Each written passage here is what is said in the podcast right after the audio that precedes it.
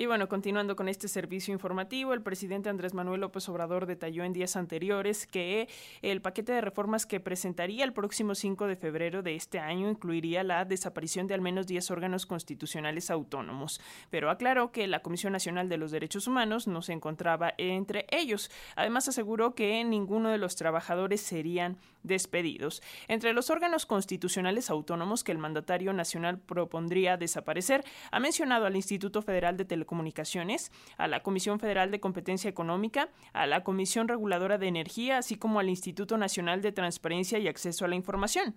Desde Palacio Nacional, el mandatario ha insistido en que estos órganos autónomos fueron creados para legalizar la corrupción que imperaba. Justo para hablar eh, de estos temas, hacemos contacto con el doctor Álvaro López Lara. Él es académico e investigador en el Departamento de Relaciones Sociales de la Universidad Autónoma Metropolitana Unidad Xochimilco y sus líneas de investigación son planeación participativa, desarrollo, territorio y poder. Muy buenos días, doctor, ¿cómo estás? Muy buenos días, un gusto estar con ustedes.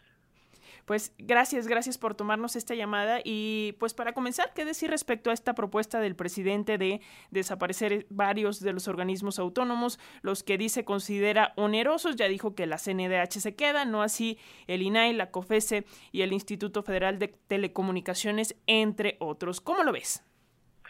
Bueno, la, la, la, la del presidente hacia los órganos autónomos no es nueva. Eh, es sabido que eh, la gestión presidencial se ha distinguido por su eh, ataque sistemático, digamos, a, los órganos constitucionales autónomos y, y en realidad eh, los órganos no forman parte de su de su enfoque de gobierno. en ese sentido, vale la pena recordar al auditorio qué son los órganos constitucionales autónomos y cómo es que surgieron.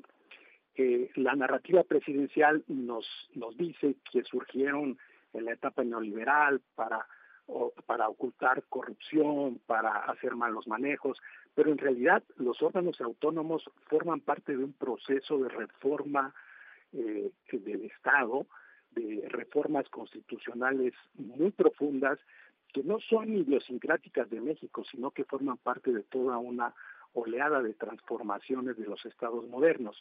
Los órganos constitucionales autónomos son eh, mecanismos de control y contrapeso del ejercicio del poder político. Eh, de hecho, también forman parte de las estructuras de la, conformación de las nuevas democracias.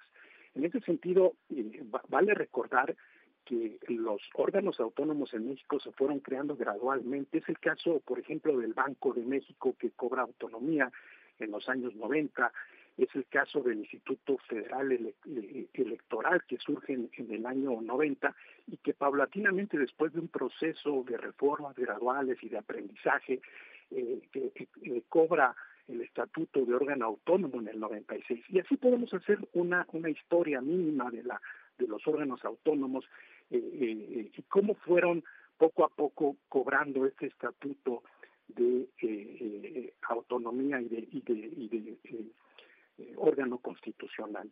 Entonces, son órganos constitucionales, y entre los que podemos señalar a la Comisión Federal de Competencia Económica, al Consejo Nacional de Evaluación de la Política de Desarrollo Social, el Instituto Federal de Telecomunicaciones, la, la, Comisión Reguladora de Energía, el, INEGI, el Instituto Nacional de Transparencia Acceso a la Información y Protección de Datos Personales, en fin, forman una constelación de autonomías, como ha dicho el profesor Pedro Salazar Ugarte. Eh, en ese sentido, eh, pues hay que, destacar que estos órganos eh, se distinguen por ser órganos que están constitucionalizados, que gozan de autonomía y que tienen una capacidad regulatoria en distintas materias. no podemos hacer un diagnóstico superficial eh, un, diagnóstico, un juicio sumario como el que se advierte en las, declaraciones del presidente y en las que se avisoran en el texto de su iniciativa. Eh, entonces, eh, hay que entender que este es un cambio gradual en donde se han ido haciendo procesos de ajuste, de aprendizaje, lo cual no es coherente con la idea de hacer una reforma que los desaparezca de un plumazo. Eh, hasta el momento yo no he escuchado en, las declaraciones presidenciales ningún eh, ningún pronunciamiento acerca de la valoración de las contribuciones de estos órganos y tampoco he escuchado un diagnóstico serio de su desempeño. Es decir, eh, esta idea de que no sirven para nada realmente no se, no se sostiene si nosotros observamos con seriedad eh, y, tenemos una serie de indicadores para medir el grado de cumplimiento de sus responsabilidades y, y, tener una idea a partir de este grado de cumplimiento, la forma de su desempeño, acerca de cómo mejorar las capacidades administrativas y organizacionales de estos órganos. Se ha dicho que duplican tareas, eh, pero esto no se sustenta a la luz del análisis eh, serio, sistemático, profundo de sus funciones. Eh, estas agencias en realidad son órganos muy técnicos, especialmente los órganos reguladores a los que se ha señalado como nidos de corrupción y este, en ese sentido creo que el debate público está esperando una serie de consideraciones que tengan eh, mayores, mayores elementos, mayor evidencia para eh, hacer posible eh, un proceso gradual de reformas, un proceso de ajuste. Con eso quiero decir que mm, tampoco estoy en la idea de defender pues absolutamente el desempeño de los órganos autónomos, eh, sin duda son perfectibles, son instituciones imperfectas a las que hay que hacer modificaciones, pero a partir de evidencia y a partir de una eh, sólida eh, racionalidad legislativa. Eh, doctor, eh, entonces, bueno, lo que tú nos dices es que sería más conveniente eh, revisar si se podría hacer una reestructuración de estos órganos autónomos antes de su desaparición definitiva. Pero también nos preguntamos si realmente estas instancias sirven de contrapeso al poder, porque de ser así, pues no sería correcto que sus funciones las absorbiera la propia estructura del gobierno federal, ¿no? Sí, de acuerdo. la iniciativa presidencial, al menos hasta lo que se sabe en este momento, eh, está eh, pues enfocada en una reforma administrativa, es decir, así la así la ha enfocado el, discurso presidencial, pero en realidad no es una reforma administrativa. Eh, lo que se está proyectando es una reforma constitucional, que entre otras cosas no tiene posibilidades de, de pasar en las cámaras del Congreso, dado que toda reforma constitucional requiere eh, una mayoría de dos terceras partes que eh, en esta legislatura Morena y su coalición no reúnen. En, ese sentido, eh, la factibilidad legislativa de este proyecto es muy baja, digamos que no, tienen los, las mayorías necesarias para una reforma de esta envergadura, porque implicaría reformar varios artículos de la Constitución o desaparecer de varios artículos de la Constitución a los órganos autónomos. Eh, entonces, no se trata de una reforma administrativa. Por otro lado, desaparecer los órganos autónomos también implica implicaría una vulneración de los derechos ciudadanos.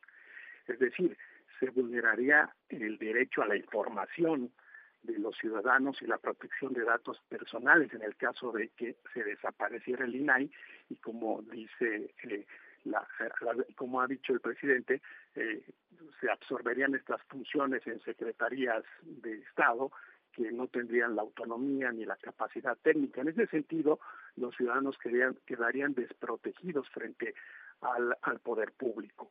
Eh, se vulnerarían también derechos que de, los consumidores en el caso de, la, de que se desaparecieran órganos que han cumplido cierta función y que están en proceso de de Desarrollo Institucional como eh, eh, la Comisión eh, Federal de Competencia Económica, que ha, ha, hecho una labor en el mercado regulando aspectos de los monopolios y sobre todo fijando, por ejemplo, tarifas eléctricas. y, esto es esto es parte de lo que de lo que en la conmovisión presidencial no está comprendido. Eh, me parece que también, no sé si, si esto lo compartan todas las agencias del Ejecutivo Federal, pero hay una incomprensión acerca de la, el funcionamiento técnico, la importancia que tienen los órganos autónomos, más allá de su regulación de los organismos estatales, cumplen otras funciones como regular a los entes privados en el mercado, proteger a los consumidores. Es el caso, por ejemplo, del Instituto Federal de Telecomunicaciones, que regula el mercado y que tiene eh, eh, una amplia participación para, para frenar, eh, digamos, a, a, los agentes preponderantes y salvaguardar algunos derechos de los consumidores, en el caso de la telefonía celular, por ejemplo, y, la, y las tarifas eh, correspondientes. Entonces, no estamos hablando simplemente de una reforma administrativa, sino que estamos hablando también de una reforma que implicaría una, una serie de cambios constitucionales, pero que también afectarían eh, a derechos fundamentales de los de los ciudadanos, de los consumidores.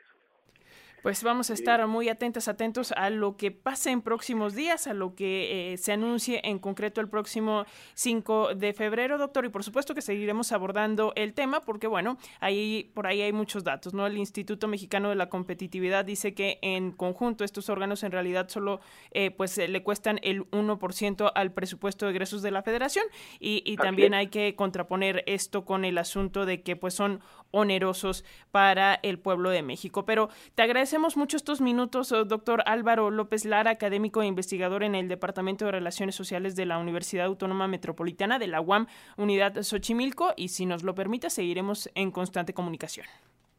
Excelente. Estoy a sus órdenes. Un saludo a su auditorio.